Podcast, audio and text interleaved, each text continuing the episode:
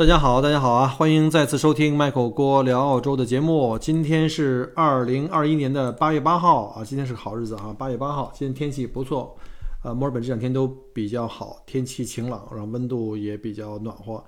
嗯，北半球的小小伙伴们，应该你们已经进入到立秋了哈。那墨尔本的话，应该跟你们季节相反，我们现在就进入到立春，春天就不太远了。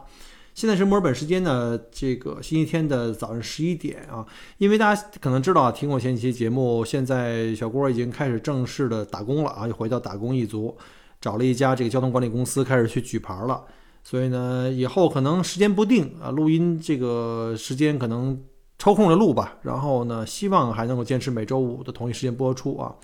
大家有不知道有那个大家有没有发现，就是最近有些变化，就是。你看这个节节目里的广告越来越多了啊，就是节目开篇，这很正常啊。这个，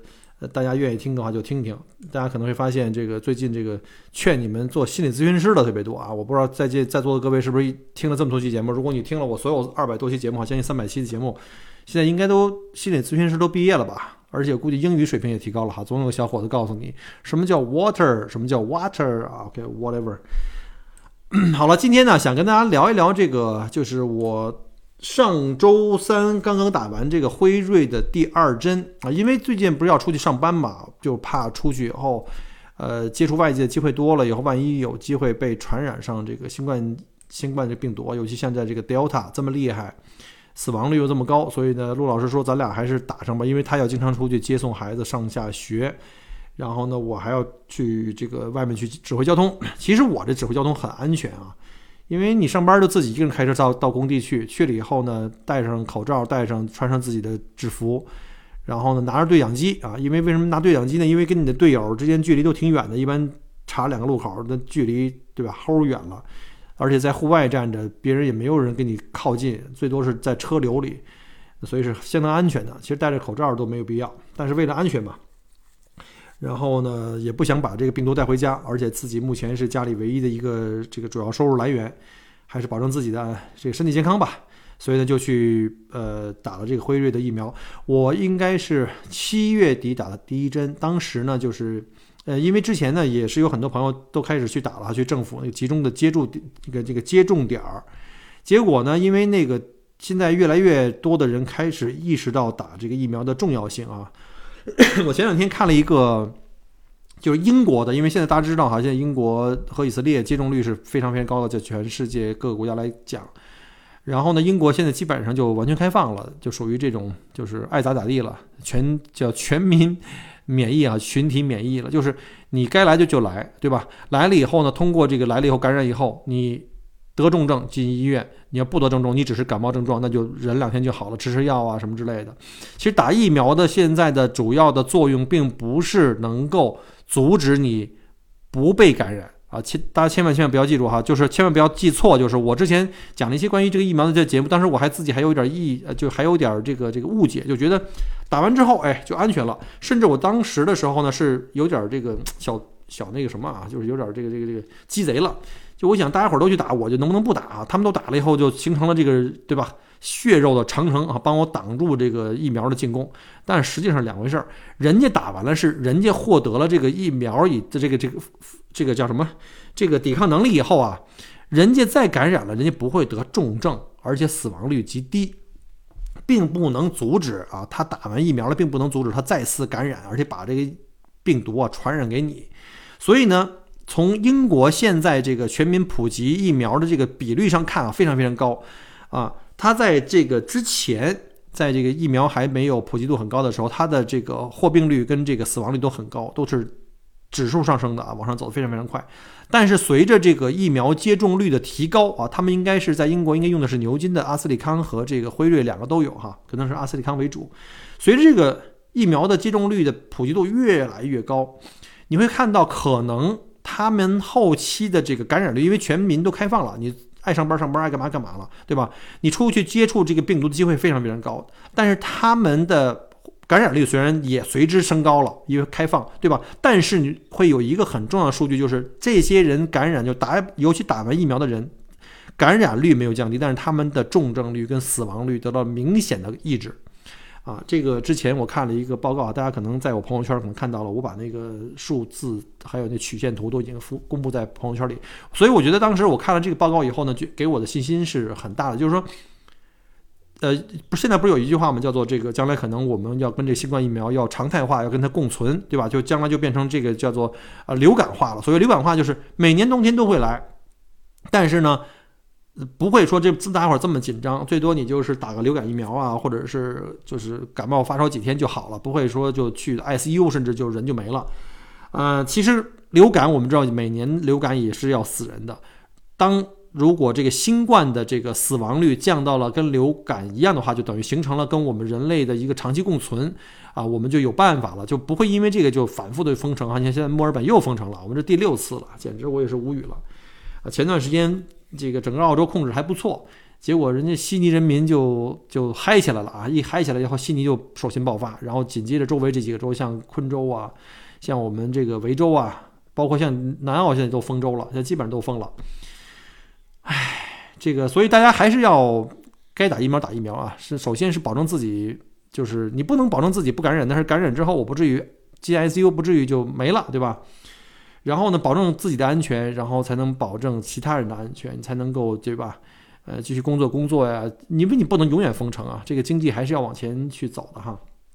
所以呢，我上周打完了这个第二针，呃，第一针跟第二针之间要差三个星期的样子吧，大概三周。呃，因为现在政府为了提高这个。接种率啊，现在已经下沉到社区的 GP，就是我们的所谓的这种家庭医生的这诊所啊，不用再跑到特老远，跑到那个政府指定的那个接种点，排队的人特别多，有的时候高峰的时候可能排两个小时、三个小时。现在我就直接打电话给我家这个附近的这个 GP，就是我们常用的这个这个诊所，然后他约好了以后，比如说说你几月几几号几点来啊，到那儿去可能登记注册完了以后，等十五分钟打完，打完以后再观察十五分钟，观察十五分钟就看你有没有什么。什么过敏啊、体质啊，为了安全，然后呢就回家，然后再告诉你呢，三周之后什么时候来，就给你约好时间。你只要打完了第一针，我们打的是辉瑞哈，因为阿斯利康之前不是有报这个有血栓的这个程度啊，就是血栓的状况出出现嘛。虽然几率很低，但是很多人都不敢冒险，因为发生在你自己身上的话就百分之百嘛。啊，一会儿我再细讲哈。呃，然后呢，就三周之后，就是在八月三号，我又去打了第二针，呃。跟大家说一下我打这个辉瑞的感受吧，哈，可能大家可能在周围的朋友圈里有很多人都在打这个疫苗，呃，打完之后每个人的身体的反应的程度不太一样，有的人比较激烈啊。我上一期的嘉宾那个 Michelle 就跟我说，他打完这个辉瑞以后呢，就发烧三十九度啊，两三天也不能上班，然后也挺痛苦，不过还好，就是没有什么大的问题，最后也恢复了。还有一些朋友给我反馈说，他打完了没什么感觉，就是觉得胳膊疼两天。然后该吃吃该喝喝啊，该上班上班，所以啥事儿没有。然后呢，我当时就想，我也试试呗，就希望自己也是那个后者啊。结果我现在是打完第二针，现在是八月八号嘛，我是八月三号打，打了五天了，现在已经完全没有任何的这个问题了。就是我这两针也是跟刚才说那朋友说的一样哈，就在打的当天和后来的二十四小时，这注射部位我是打的左胳膊啊，注射部位就比较疼，就是肌肉啊，肌肉群就比较疼。呃，其实你白天倒不觉得哈，因为你一直活动中干点别的没事儿。其实最明显的呢是，你每天晚上睡觉的时候，就尤其是在我来回来去翻身的时候，这个肌肉疼的部分，你被压在这个胳身呃胳膊被压在身子底下以后，你就会觉得哎一下把自己给疼醒了。所以你一般打完第一针，就哪怕打完第二针的前二十四小时呢，你基本上。第一晚的睡眠会是受影响的，所以后来我我就是就是接受这个护士的建议哈，护士说你最好来打针的时候就打针当天啊，比如来你马上就出发了，你就吃一个 Panadol，就是那种去疼片啊，吃一个 Panadol，然后呢吃完之后呢，因为那个药要求是每六小时再服用一次，然后呢我第二针的时候我就就学聪明了哈。就是出门之前先吃了 penal，然后去那打针，打完针出来，然后每个六个小时吃一次，然后呢睡前我吃了两粒，其实那个标准的剂量就是每次都是两粒的，但是我觉得白天没事儿，我就吃了一粒，晚上加强了一点，我就晚上吃两粒，哎，晚上就睡得还 OK 吧，反正也不像平时那么好。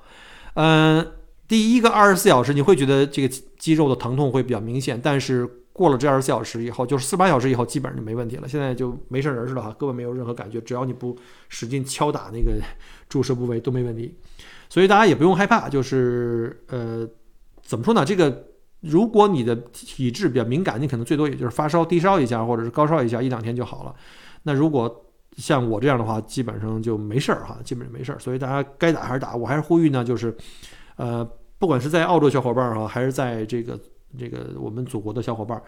呃，打疫苗无论如何对这个就是对降低你的风险啊，降低获得这个疫苗以后就获得这个就是感染以后的这个风险还是有帮助的，尽量还是打一下。但是具体打哪个啊，大家就自己见仁见智吧，自己去找一下相关的政策、相关的这个数据啊，就他们的这个呃接种的这个叫什么呃。再次获得的这种这种重症重症率、死亡率有多高？大家自己去讲了，我就不再讲了啊。再讲在这儿讲的这种东西比较那个敏感啊。我现在就来讲，利用这机会呢，跟大家来讲一下这个整个澳洲目前这个新冠疫苗的推广的一个状况。其实我们知道哈，从去年开始，澳洲政府开始呃慢慢在推广这疫苗的这个注射，呃，可以说也算是一波三折了。因为刚开始大家伙都不接受。所以当事人的那个接种率啊非常低下，推进的这个速度非常缓慢，可以说是龟速啊，一直远远落后于全世界其他国家和地区。当然，澳洲有自己的天然独特的一个优势，就是它是一个独立的大陆啊，或者一个岛啊，嗯，而且它一封海一封国以后，基本上外面的这个人进不去，而且这么大块地方啊，七百多万平方公里，只有两千五百多万人，就相对来说人口密度低，呃，整体的这个防疫的这种的这种条件还是比较优越的。啊，但是呢，这老百姓们又又不服管啊！你让他封城，你让他在家待着，他他不愿意，还要出来玩啊，party 啊，各种各样的情况下，所以呢，在这个接种率又上不去的这个环境下，大家伙又追求自由哈，还是封城前一晚还是抗议呢？结果抗议完了之后，第二天直接我们就连续好几周的这个清零就全白费了，一下子就出了二十九个，哎，简直了。所以当时政府在高，就是这种高效的采取这种频繁、短期的这种封城，其实是最好的，因为它这样对经济影响呢非常的小，因为你封城之后找到这些呃病源和传染途径，把他们给隔离掉，然后其他人就可以尽快就可以恢复正常了。但是这这帮人不听话呀，所以没也没办法。所以我说呢，这个政府现在也真是不好办。嗯，大家也知道哈，这现在目前墨尔本一直霸占全世界封城最久城市的称号哈，我们已经第六次封城了，所以我们又来了一个给我们州长起了个外号，叫做“封城六次郎”啊，这个我觉得挺逗的。还有叫什么“开封府”啊什么之类的，哎，在在调侃中也是这个太多的无奈跟讽刺。呃，你说这个就别说人了啊，就金属，你要是长期的这么这么颠簸啊。这么折腾也都会疲劳，何何况这个我们的血肉之躯呢？你说这风来风去的，随着这个疫情的时间延长跟反复，人们对这封城举措的耐心啊和执行度就越来越松懈，慢慢就皮实了，你知道吗？我们最开始的时候更严重的时候还有宵禁呢，啊，长这么大头一次啊，就是接受这个，就是这个，就是感受到宵禁就不让出门了。嗯，这个就说这个。悉尼吧，悉尼这波疫情，他们又延续了，就往后延了四周多，又一个月又不让出门，而且现在这个确诊病例虽然在封城状态下仍然没有下降的趋势啊，看来这个效果不太大，可能大家伙还是没有严格的执行这个封城。呃，我看这个大家可能越来越对这封城不感冒。你看我之前讲过，有很多人上街抗议游行啊，不在乎的，不戴口罩的，就是该干嘛干嘛，该吃吃，该喝喝，出去干嘛的。我觉得这个就这种状况下，如果你们还不重视的话，说实话啊，我觉得不管是悉尼还是墨尔本，我们的真正到这个控制住疫情，要还要走很远的路，可能还要有很多人因为你们这种不负责任的行为。进入到 ICU，甚至离开。呃，前段时间我还说，我说这个年轻人的体质好，而且很少因为这个获得感染以后就就这个进 ICU 甚至死的病症。结果刚说完不久呢，悉尼就发生，就上上上次封封城啊，这个悉尼发生了一起三十八岁的有一个有一个很年轻啊就走了。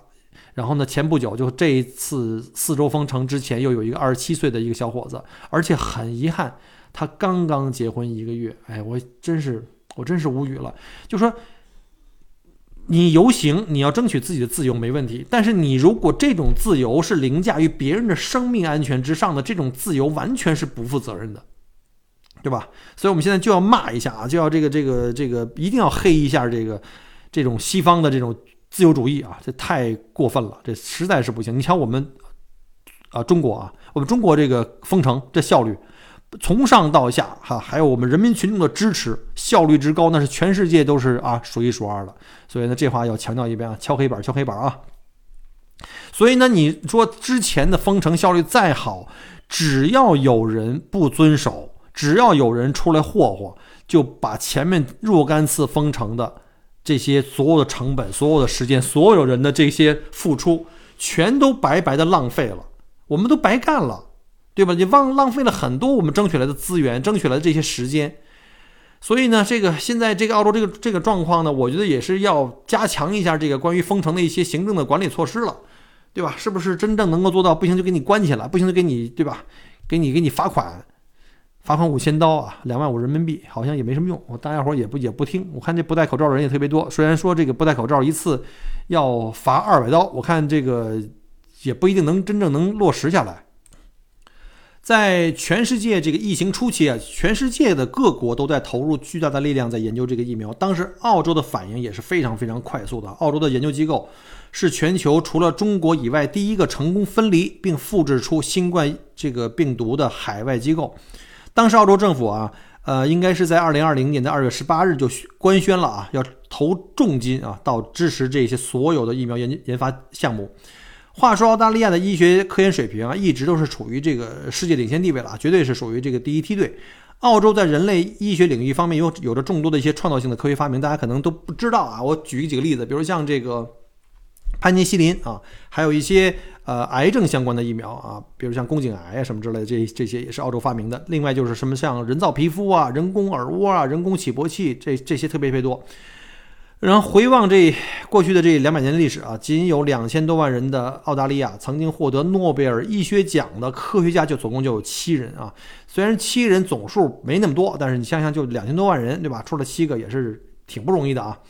所以呢，澳洲在疫苗发展方面也是觉得自己底气很足。当时昆士兰大学采用的最新开发的这种叫分子钳的专利技术啊，研究这个新冠的这个病毒疫苗啊，曾被这个国家寄予这个厚望。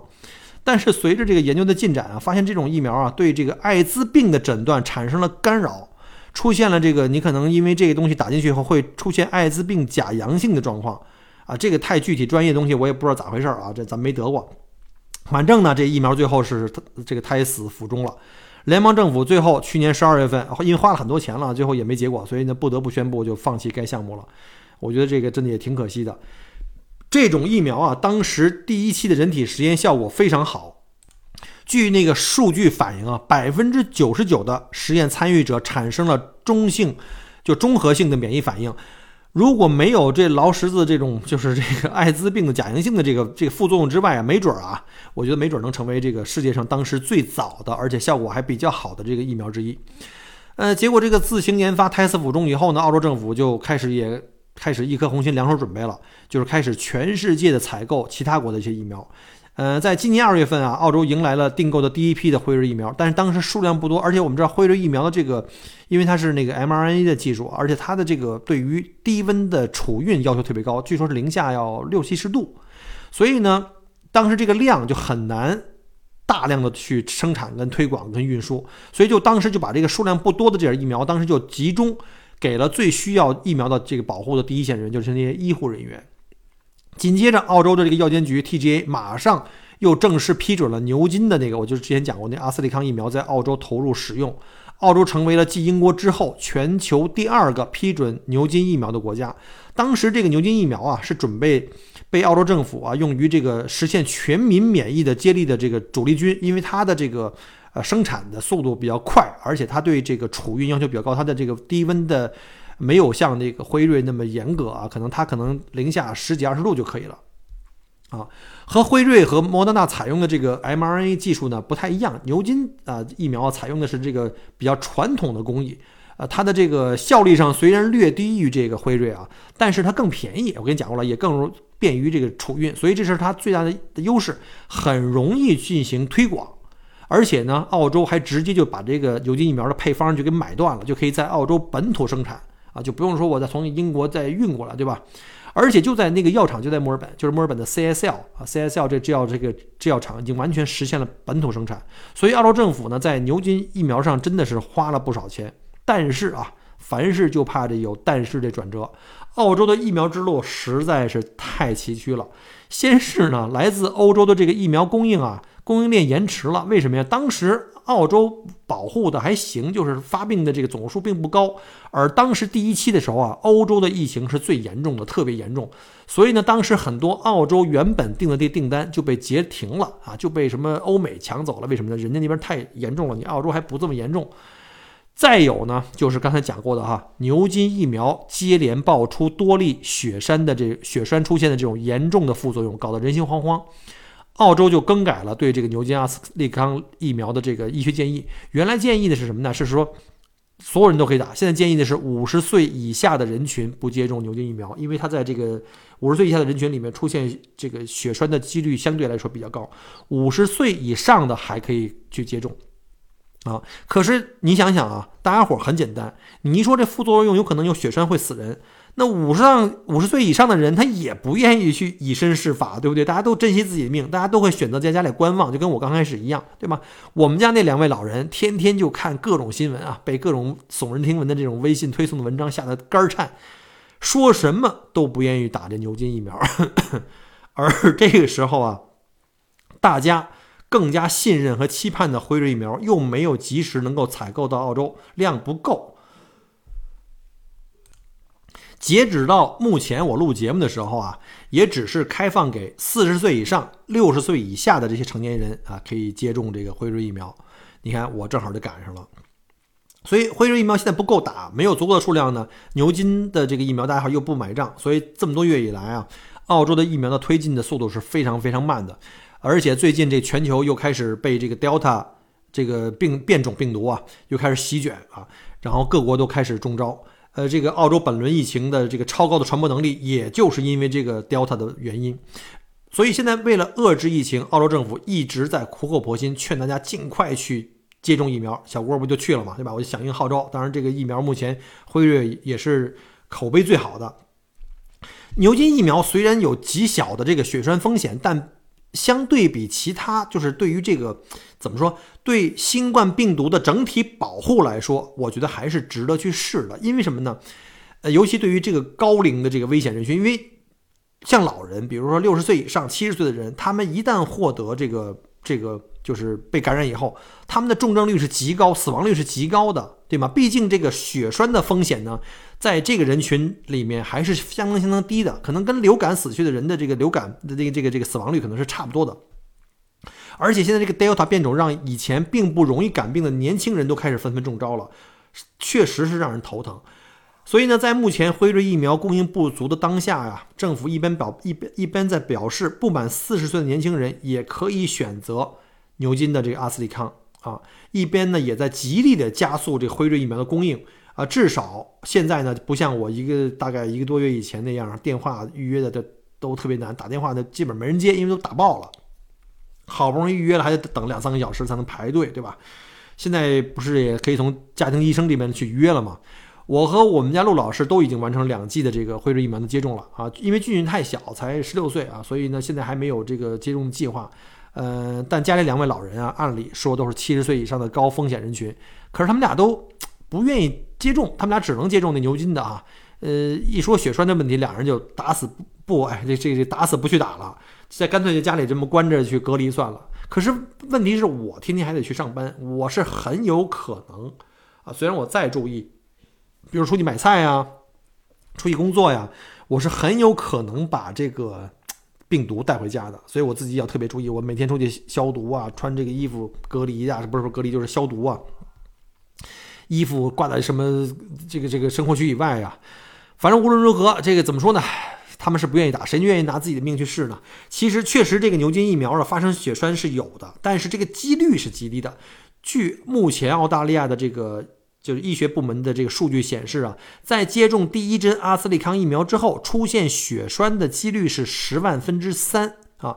啊，即使你成为了这十万分之三的少数不幸者，你出现血栓了，但是你因为血栓而死亡的几率呢，也只有百分之三。那也就是说，对于普罗大众来说，你把这第一针这百分之四万分十万分之三再乘以这百分之三，你就有多少个机会呢？我看百分之九啊，零点零零零零九，应该是一千万分之九吧，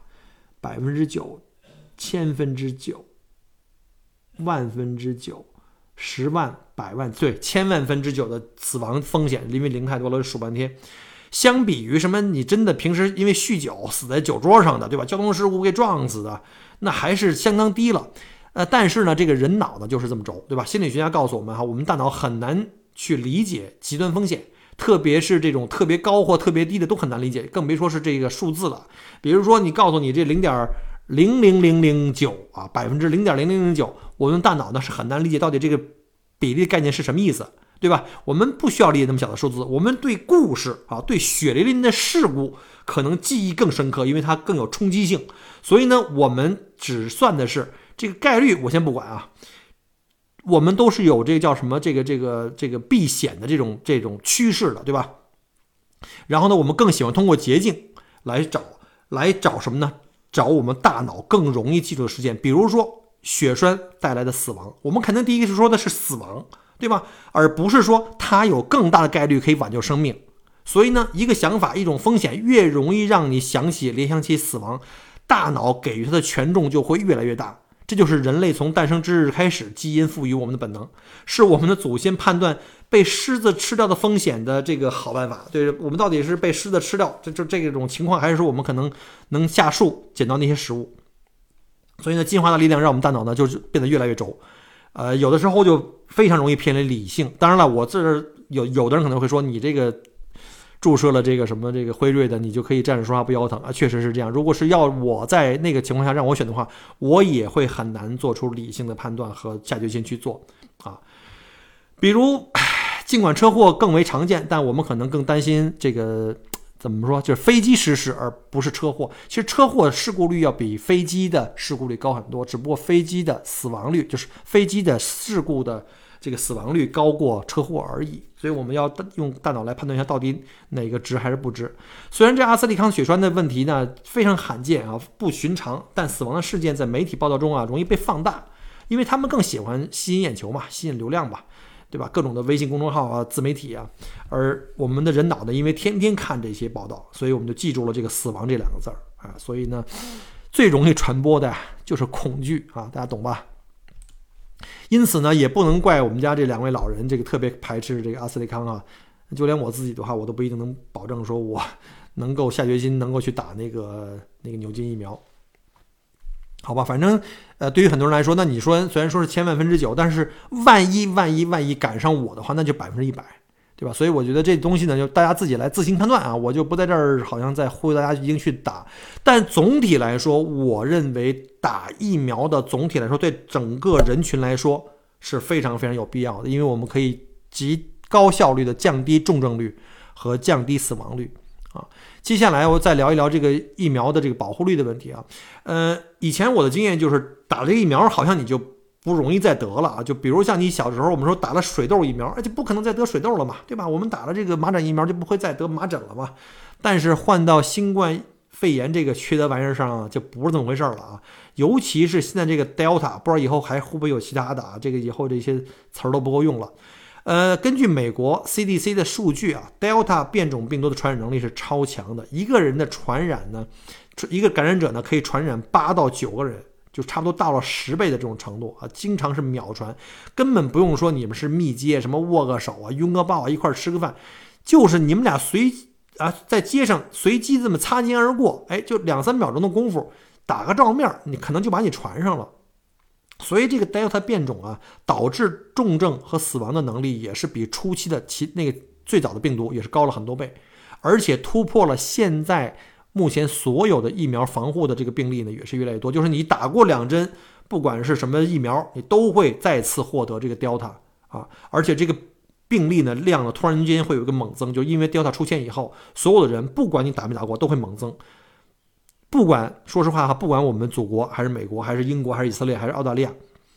就这些疫苗接种率很多的国家啊，都出现了不少打完疫苗，有的人不是说了吗？说百分之九十九的人都打完疫苗了，都仍然获得了这个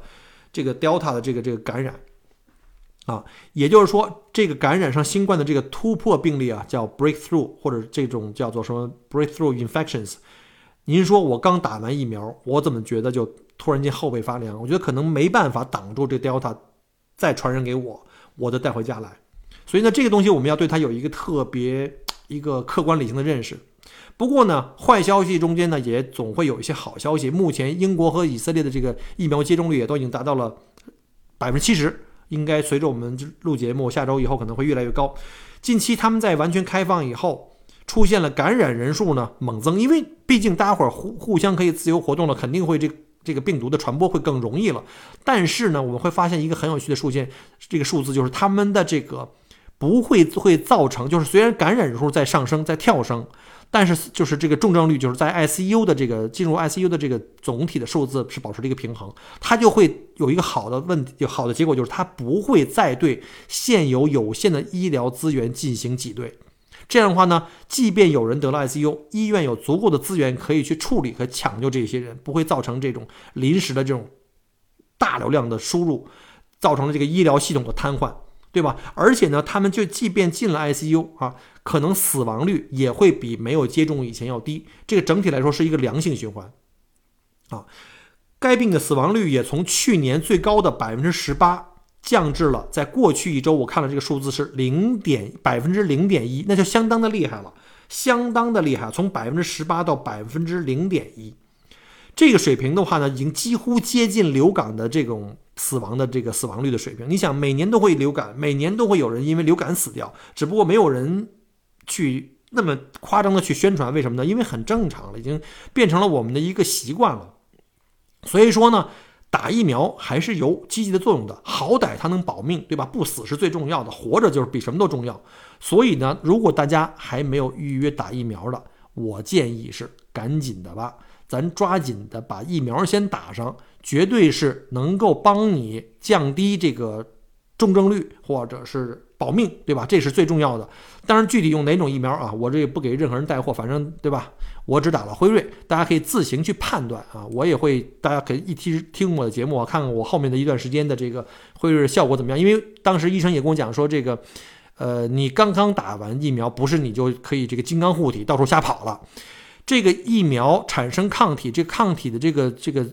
浓度啊，最最高的时候时候呢，可能是你打完疫苗的两周以后。所以呢，在打完疫苗的两周之内，还得要老老实实的。所以，就我打疫苗的前一两天啊，我都跟公司请假，我说这两天我打疫苗，然后呢，尽量别给我排班了。我可能我万一要是低烧啊或者不舒服，可以在家休息两天啊。所以这段时间活儿也不多啊，才要给大家来录节目。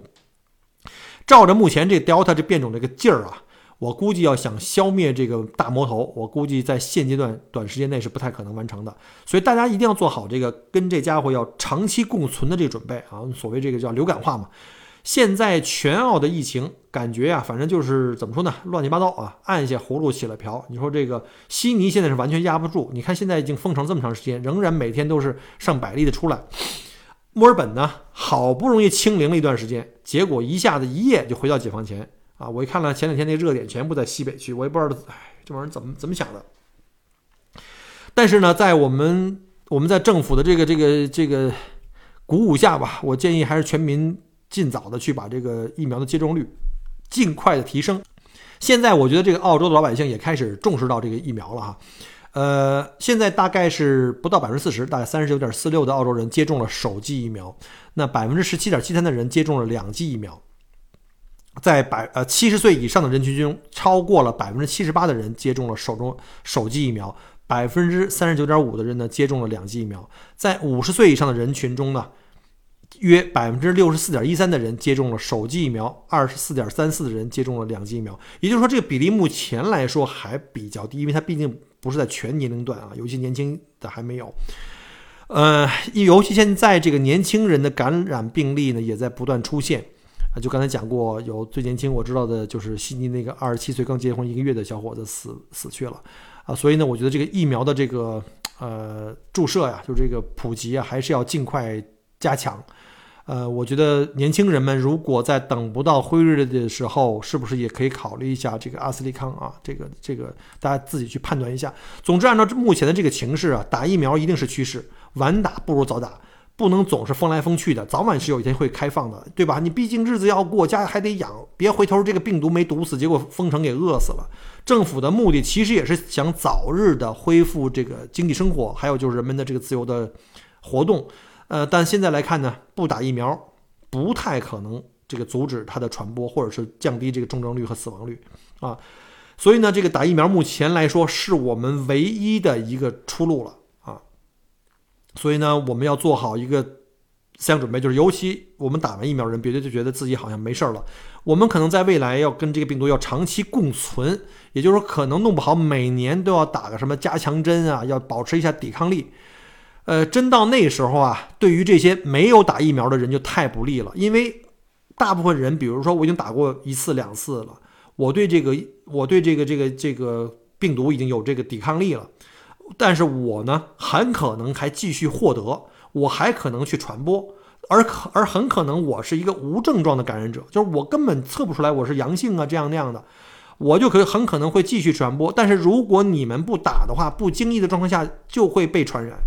啊，虽然说我们家现在老人还没有打，但是我非常非常担心这个事儿，我心里一直这儿压了块石头啊，我非常非常担心。所以呢，我虽然自己打完这个疫苗，我一定一定还是要自己特别小心出门的这个，不要把疫疫苗带回家。然后呢，我也建议各位哈，大家还是就是如果条件允许的话，还是尽量去打疫苗吧。就目前澳洲这个状况，这接种率跟英国比啊，跟以色列比还是差得很远。一旦病毒要有新的变种再出来，再一波的这个蔓延的话呢？对医疗发生挤兑，那就会乱成一锅粥啊。嗯，所以现在这个澳洲是一方面呢，给大家加速打疫苗，一方面呢要尽量限制社交，然后出门一定要戴口罩。我这两天出去，我看到很多人仍然不戴口罩。另外呢，这个怎么怎么说呢？墨尔本还好，墨尔本现在目前控制的还不错。呃，而且政府现在已经反应非常迅速，只要发现问题，马上就封城，先短期三天或者最长七天。把现有的密接的人群全部都隔离开，这样的话保证了其他的墨尔本人民的安全。然后呢，控制住之后，当每天的新发生的啊，就是除了已知之外，新发生的如果没有的话，就是清零以后，还可能很快就会再放开。所以大家一定要配合封城以及个人的这个叫做社交距离啊、口罩令啊、消毒啊各方面的这种东西，因为这是在保护你自己，同时也在保护别人，对吧？人人为我，我为人人。呃，不管室内室外都要戴口罩。你看，我现在每天上班，我在外面啊，跟别人都离着八丈远，我都戴口罩。